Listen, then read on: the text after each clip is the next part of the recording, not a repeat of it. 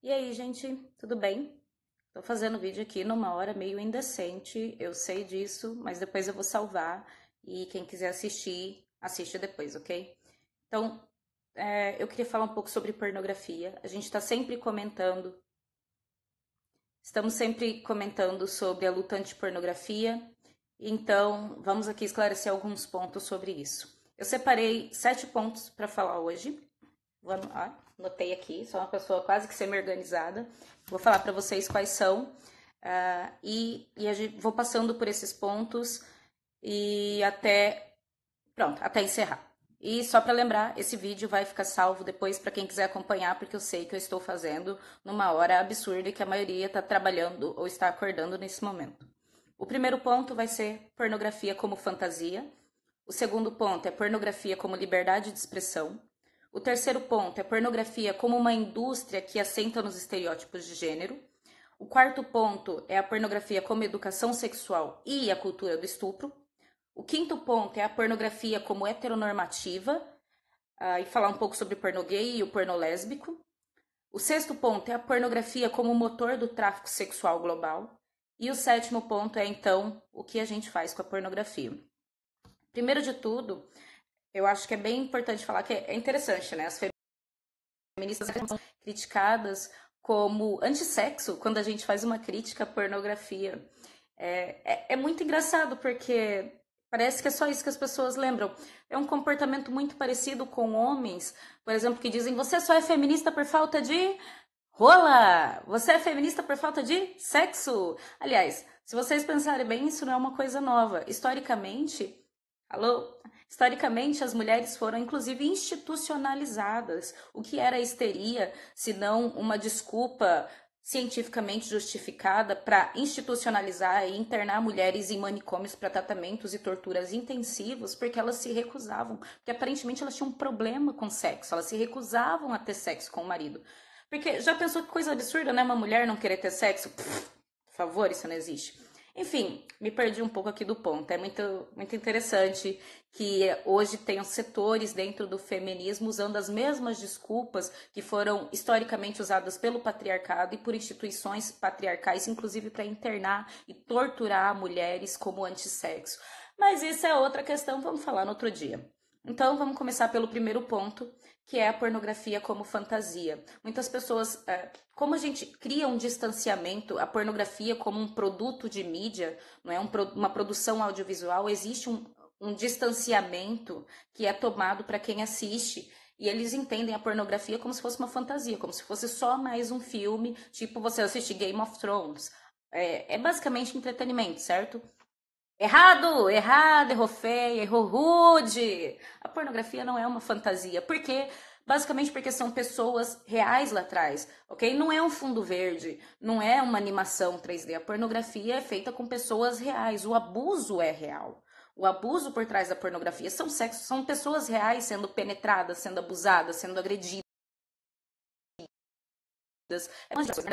O sexo de todo dia, né? O sexo que você faz em casa. Ela é uma gama de coisas. Ela não é uma fantasia, ela é uma produção real, ok? É muito importante frisar isso porque essa ideia de tratar ela como entretenimento é uma forma de eufemizar.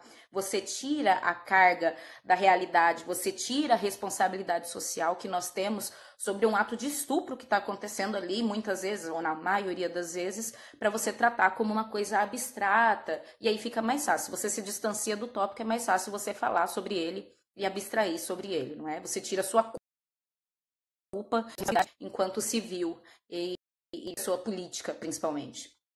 O que me leva para o ponto 2, que é a pornografia como liberdade de expressão. Quando as pessoas tratam como entretenimento e como uma fantasia e como uma mera produção audiovisual, como várias outras coisas, elas falam que você não pode basicamente censurar, nem sequer criticar a pornografia, porque isso seria censurar a liberdade de expressão.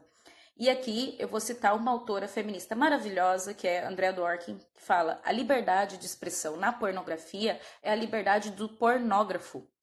Ele quer dizer, ele se expressa com o seu corpo, ele se expressa com a sua sexualidade, não com a dele, mas com o corpo do outro. Qual é a liberdade de expressão quando você é a pessoa sendo fodida? Quando é você que está sendo penetrada por um, dois, três, quatro, cinco caras, sabe? Quando estão te agredindo, quando estão te penetrando no ânus, na vagina, na boca, no ouvido, em tudo quanto é orifício do teu corpo, quando você tem esperma por todo o seu corpo. Qual é a sua liberdade de expressão?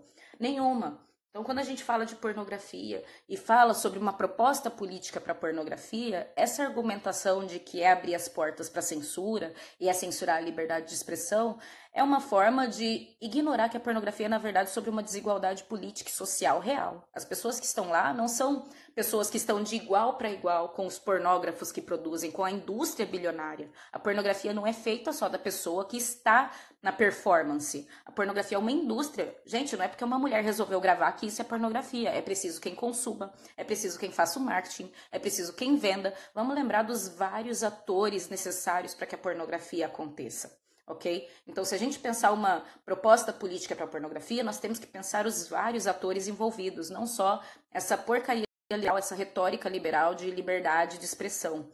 Para o liberalismo, efetivamente, a liberdade de expressão está acima de todas as coisas, né? Ela deve plantar a necessidade é, de a qualquer outra necessidade, qualquer outro direito político. A liberdade de expressão é uma coisa, sim, é o Deus dentro do liberalismo.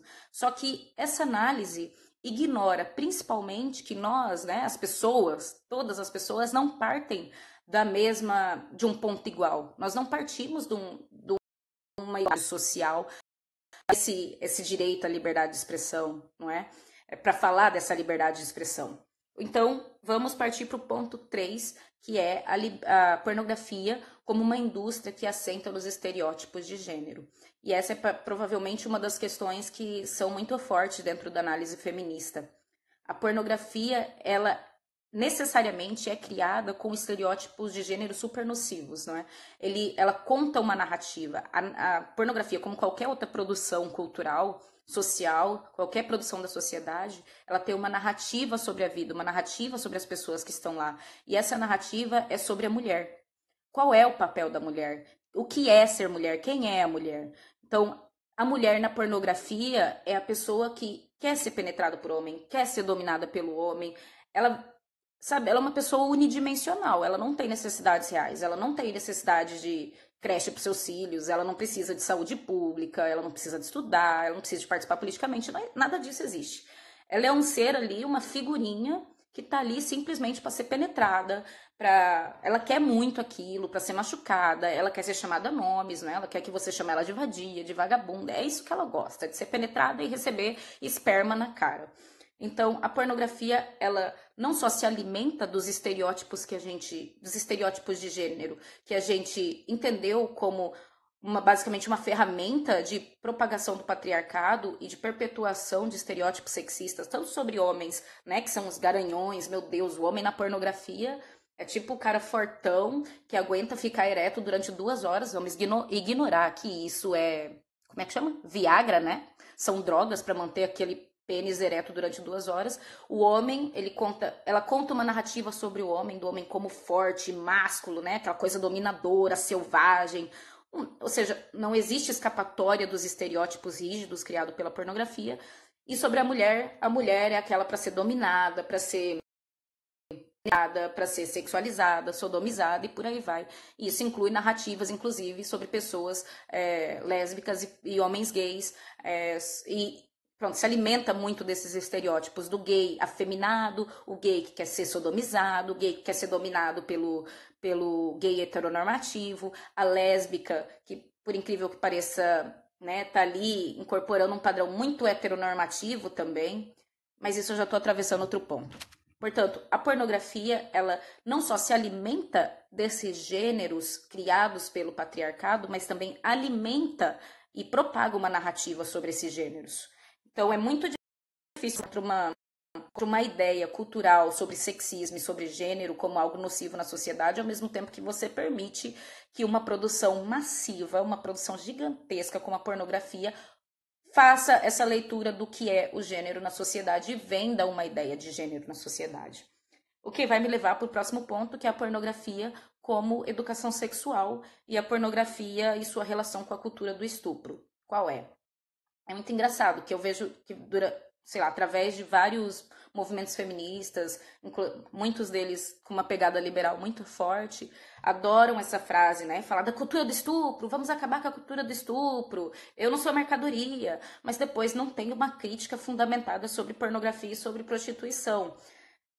Quer dizer, o que é a cultura do estupro para você, então? A pornografia de hoje, ela é muito importante a gente falar isso, ela não é aquela revista Playboy que a molecada pegava escondida do pai, que você tinha fotos de super, super sexualizadas de mulheres, super objetificadas de mulheres, como uma mercadoria, mas que eram nuas, sensuais, não é? Isso não é, não é estática. Essa imagem da pornografia não existe hoje. A pornografia hoje é uma audiovisual super violenta. Ela, qualquer criança de 7 anos que saiba usar a internet, sei lá, meu filho tem 5 e sabe procurar qualquer coisa na internet, internet, criança, por pura curiosidade, procurar por, sei lá, sexo na internet, o que ele vai achar é um portal tipo RedTube, Xvideos, Pornhub, em que os vídeos que estão lá não são essas imagens estanques de mulheres sexualizadas. São vídeos de violência pesada, são vídeos de, de sexo sodomizado. É, eu sei que isso parece, né, papo conservador moralista, mas façam o teste, abram vocês e vão lá tirar dúvida, não precisa acreditar em mim não. Vai lá e faz esse acesso, digita aí Xvideos e procura.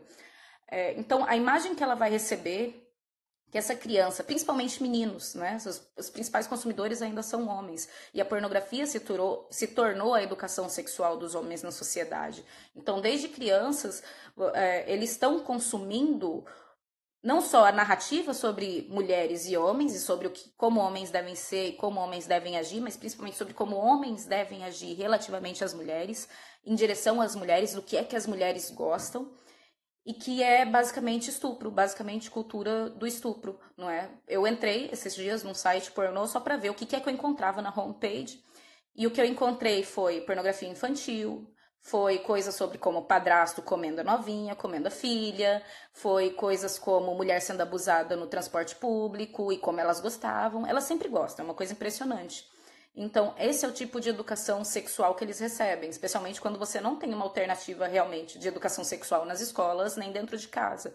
Ainda é um tabu, e o que eles vão encontrar é a educação sexual da pornografia, que é extremamente sexista e que é extremamente violenta. Afinal, a produção audiovisual da pornografia, dada que a, a demanda agora com a internet é tão absurda, é tão acessível, vou dar só um vislumbre, uma, um dado estatístico para vocês terem uma noção o Xvideos e o Pornhub recebem diariamente, recebem visitas por dia, mais, muito mais visitas do que o Google, a Amazon, o Twitter e o Netflix juntos. O Google não, desculpa, o Twitter, a Amazon e o Netflix junto. Isso é muita gente.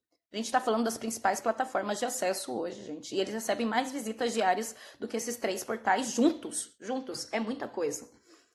Então, você tem essa quantidade absurda de pessoas recebendo esse tipo de informação. E essa demanda tão grande, tão grande, ela dessensibiliza o consumo diário, que isso é outra questão, não é? O consumo da pornografia hoje, quando você distancia daquela questão da revista, ou seja, você não está mais folheando uma revista sensual, sexy, de mulheres objetificadas. Você está vendo vídeos e mais vídeos e mais vídeos que precisam ser produzidos. Numa base diária. Não é só quando você pega escondido. Eles consumem isso diariamente, às vezes várias vezes por dia. Todo mundo tem aquela piadinha, né? Do adolescente que se tranca no quarto. Ah, aquela fase que ele se tranca no quarto para bater punheta enquanto assiste X-Vídeos. É, ele tá ali por horas consumir aquilo. Você tá, no, sei lá, você tá no banheiro, vai fazer xixi ou vai tomar banho e, e abre a pornografia porque se tornou uma coisa super banalizada.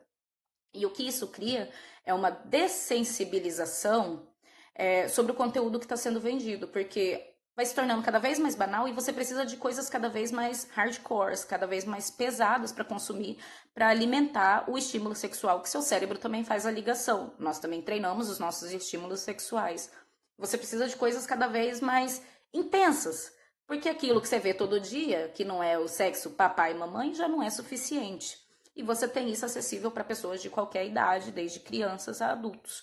Inclusive, tem uma matéria traduzida aí no blog, quem quiser dar uma olhada, é, de um portal britânico que entrevistou várias pessoas, vários funcionários de um hospital público na Inglaterra, em que as enfermeiras estavam comentavam sobre quantos casos elas estavam recebendo de crianças abusadas por outras crianças, porque elas estavam repetindo, as crianças abusadoras, as crianças estupradoras, que eram sempre meninos, como é claro, estavam repetindo o que elas tinham visto na pornografia.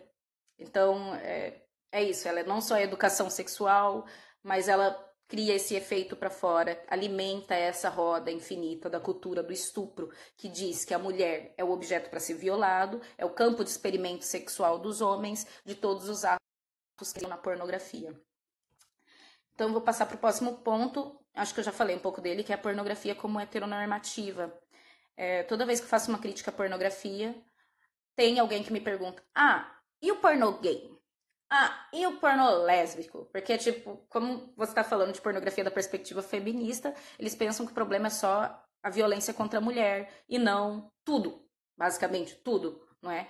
Mais uma vez, é, é importante a gente tirar o foco dessa visão individual. A pornografia não é sobre a pessoa que está fazendo a performance da pornografia, é sobre uma indústria. É gigantesca, é um complexo, é um sistema. Um sistema ah, no sentido de que são vários, né, vários atores e vários organismos complexos que se juntam para tornar aquilo possível.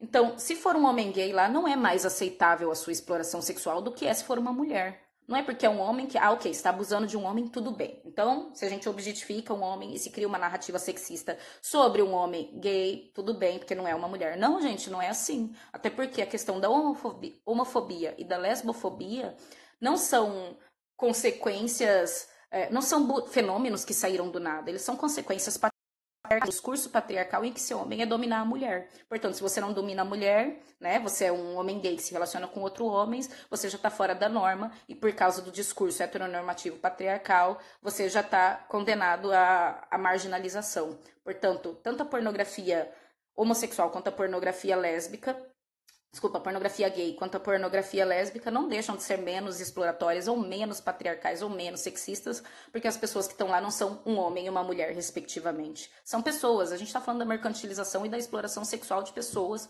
de corpos humanos, e isso por si só já devia ser suficiente para ser criticável, não é? Além do, mais uma vez, da narrativa que ela cria sobre o que é ser um homem gay, o que é ser uma mulher lésbica.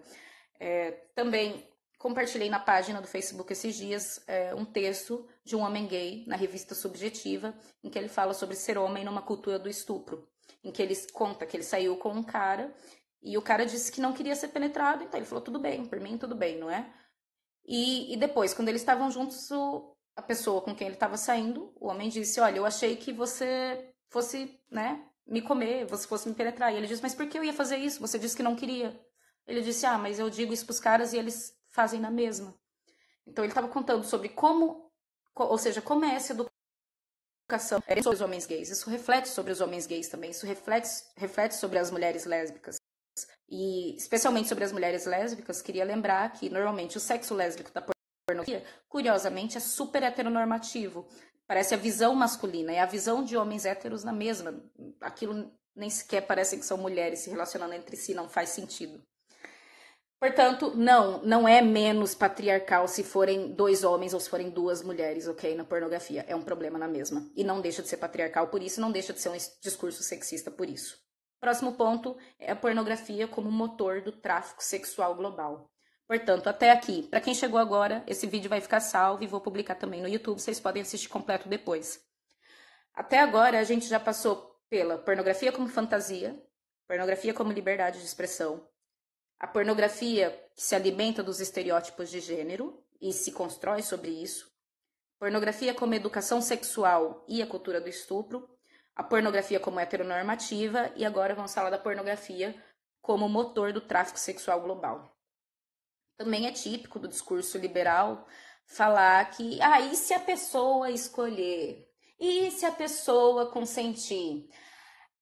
É muito, muito bacana isso, que você faz uma abstração, você pode eliminar toda a materialidade em volta, você pode eliminar a responsabilidade social, você pode eliminar o que, que é essa indústria, né, o que é o mercado da pornografia, todos os atores que ela envolve, para dizer basicamente sobre, ai, mas a pessoa escolheu, pronto, tudo some magicamente. Então, minha resposta para isso é: fuck you, I don't care, não me importo. Não interessa se a pessoa escolheu ou consentiu, porque nós estamos falando de uma indústria, de um sistema e não das escolhas das pessoas. E a pornografia, como como uma indústria do tamanho que ela é e do tamanho que ela se tornou e a produção que ela tem, com vídeos sendo lançados a cada segundo, é, necessita de muito mais do que as pessoas que escolheram e consentiram. Já pensaram sobre isso? Mesmo que a gente acreditasse que efetivamente 3 mil pessoas por dia resolvem consentir e escolher trabalhar na pornografia, ela não ia conseguir a produção global que é necessária para alimentar aqueles, aquela quantidade absurda de acessos que eu dei exemplo agora há pouco, de um, um site apenas, que tem mais acessos diários do que Amazon, Netflix e Twitter juntos por dia. Então imagina milhares de sites, são centenas, centenas de sites de pornografia disponíveis na internet. Então, para você criar a produção gigantesca que a pornografia tem hoje, necessariamente você precisa criar o tráfico sexual global é inerente, é impossível você dissociar, porque ela não conseguiria ter essa produção, essa diversidade de produção, com pessoas que acordaram magicamente da noite para o dia pensando: uh, sonho da minha vida é ser atriz pornô e ser penetrado por cinco caras. Ou um cara gay que acordou e disse: Nossa, eu quero muito ser penetrado por cinco, seis caras hoje para fazer pornografia pornô. Isso não existe, gente. Aquilo é tráfico sexual, basicamente. Tanto que se você abrir, como eu disse, você vai achar muitos vídeos de pornografia infantil, é, você vai achar uma exploração de mulheres racializadas e mulheres gringas e imigrantes gigantesca, porque são pessoas vítimas de tráfico humano. Pornografia se alimenta do tráfico sexual, ela cria uma demanda por tráfico sexual. São duas coisas que são impossíveis de dissociar. Portanto, nós não estamos falando aqui de mera fantasia e mera produção audiovisual. Nós estamos falando de um sistema de crime organizado. Basicamente é isso. É, e vale lembrar que do tráfico sexual global, 80% das vítimas, 80, 80 fucking por cento são mulheres e meninas. Mulheres e meninas, ok? São quase todas traficadas para a indústria do sexo. Então, isso é um, um sistema de crime organizado, uma guerra contra mulheres, basicamente. Não tem outra forma de você dizer isso. É uma guerra contra mulheres. Portanto, se a gente sabe que a pornografia alimenta o crime organizado, ela alimenta o tráfico, ela é uma indústria bilionária. Aliás, é a maior indústria hoje, é a maior indústria do mundo hoje. E vale ressaltar que uh, o ramo da pornografia que mais floresce, mais cresce anualmente, ano após ano, isso é um dado da própria indústria, é a pornografia infantil. Não, pera, ah não, pera, pera, desculpa. Não chama pornografia infantil, chama exploração sexual de crianças, né? É assim que é o nome. Vamos dar o nome às coisas. Porque é consumido. É uma demanda, é uma oferta, porque isso é um mercado. Não, ninguém tá preocupado aqui com seus direitos civis e você enquanto pessoa. Foda-se. Isso não dá dinheiro. Direito civil não dá dinheiro. E isso nos leva à pergunta final para encerrar essa live gigantesca, que eu já falei um monte, que é o que, que, a gente faz, então, contra a pornografia? O que nós, como feministas, nós, como homens, é, homens gays, mulheres lésbicas, nós, pessoas afetadas principalmente pela essa indústria, por essa indústria absurda, organizada, esse braço do capitalismo, fazemos para combater a pornografia? É, eu não tenho uma resposta própria para isso. A gente tem exemplos no mundo inteiro, não é? Que podem, podem nos ajudar e dar uma luz sobre esse caminho. Eu publiquei recentemente uma tradução no blog da Marianne Hatcher, que é uma sobrevivente, ela própria é sobrevivente de prostituição e de tráfico sexual. É, foi cafetinada, foi traficada e hoje é coordenadora do Departamento de Tráfico Humano em um condado dos Estados Unidos, numa delegacia dos Estados Unidos, e dá treinamento para FBI, dá treinamento para autoridades para agir sobre a questão. E ela estava comentando sobre duas leis que eles passaram recentemente no, no parlamento né, no Congresso, no Senado, desculpa, norte-americano, que torna possível responsabilizar sites que permitam é, o anúncio de prostituição e pornografia, porque responsabiliza eles como, como facilitadores de tráfico, facilitadores de, de prostituição, de violência contra mulheres, meninas e homens e meninos em geral. Não é? Isso é um passo muito importante, porque essas empresas normalmente não são responsabilizadas. Elas são portais de marketing, né? Não fui eu que publiquei, mas na verdade você tornou possível e muitas delas, como o Buzz, não é o BuzzFeed, desculpa, o Reddit, por exemplo, é, e outras como Craigslist, que é tipo a OLX, só que muito maior dos Estados Unidos, é, eles ajudam, inclusive, você a anunciar, porque eles ganham muito dinheiro com isso. E se eles lucram com isso, eles precisam sim ser responsabilizados por essa facilitação. Ah, então, leis, eu acho muito necessário que nós façamos pressão para dar poder de atuação para as pessoas exploradas. Não é criar uma lei que abra precedentes para o para o parlamento, pro, pro, no, no nosso caso, o Congresso, definir o que pode ou não ser publicado. Especialmente né, que o governo que a gente tem, a tendência política que existe hoje no Brasil e no mundo é de, é de direita, é de um conservadorismo crescente. Então, a gente precisa pensar de uma forma de fugir dessas acusações de, de, de censura e de liberdade de expressão, porque você dá poder a mais para um, uma conjuntura política conservadora de extrema direita, e nós precisamos focar em dar poder às pessoas que são exploradas, dar poder às vítimas, dar poder àquelas que são vitimadas por esse sistema de crime organizado.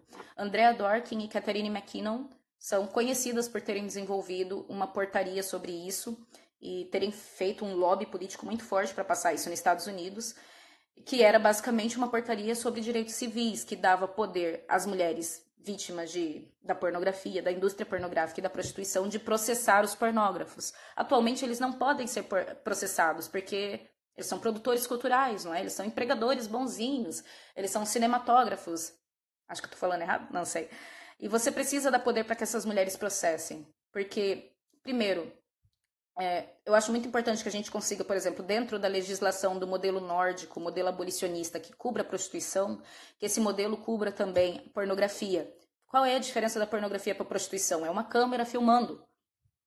Portanto, se você não inclui atrizes pornô, você abre. Primeiro, você deslegitima um mercado gigantesco, né? E você tira o poder de uma quantidade de vítimas absurdas. Depois que você dá possibilidade, você abre a brecha para que os prostituidores, cafenetas e procen... é, cafenetas, cafetões, procenetas e traficantes simplesmente migrem a prostituição para pornografia, porque basta uma câmera e plim, é pornografia, já é liberdade de expressão entretenimento, não é mais prostituição. Portanto, aplicar modelo, o modelo nórdico, a legislação do modelo abolicionista e incluir nela a, a pornografia já é um grande passo e dá poder para que as mulheres processem esses, quando forem exploradas, quando se reconhecem como vítimas de exploração sexual, processem esses produtores, né, esses cinematógrafos pela sua exploração, pela exploração da sua sexualidade e da sua imagem, é um outro passo muito grande, porque você dá um poder de ação a quem foi de fato explorado. Que é mais uma coisa que é importante frisar, as vítimas da pornografia, diferente, ou seja, na prostituição, apesar da prostituição e a pornografia serem basicamente a mesma coisa, exploração sexual. A prostituição, como um proceneta bem lembrou, as mulheres como uma mercado de prostituição têm uma vida útil curta, não é? Acabou, a mulher morreu, a mulher suicidou, a mulher envelheceu, já não está mais apta para o trabalho, acabou a exploração. Se acabou com a vida dela. Na pornografia, não. A pornografia é uma coisa que se mantém a exploração da imagem, a imagem gravada, o vídeo gravado, as fotografias feitas continuam ali para produzir dinheiro e produzir lucro ao infinito para o pornógrafo.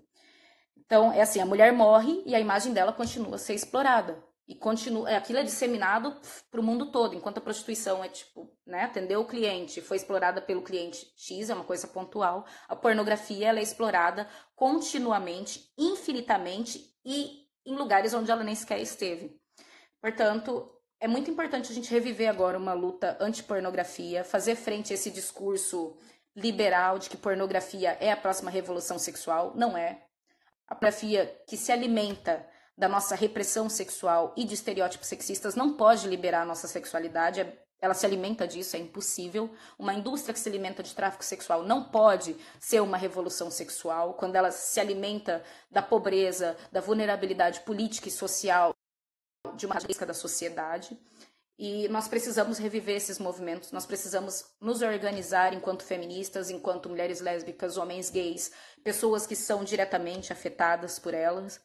E precisamos fazer um lobby político para passar legislações que incluam é, que protejam mulheres prostituídas, que incluam mulheres na prostituição, na pornografia, homens na pornografia, protejam crianças que são exploradas na pornografia e na prostituição e que dê poder de agência, efetivamente, não a agência de escolher se prostituir, se escolher ser atriz pornô, mas a agência de poder dizer não e poder processar um traficante, um proceneta e um pornógrafo pela sua exploração sexual. É isso.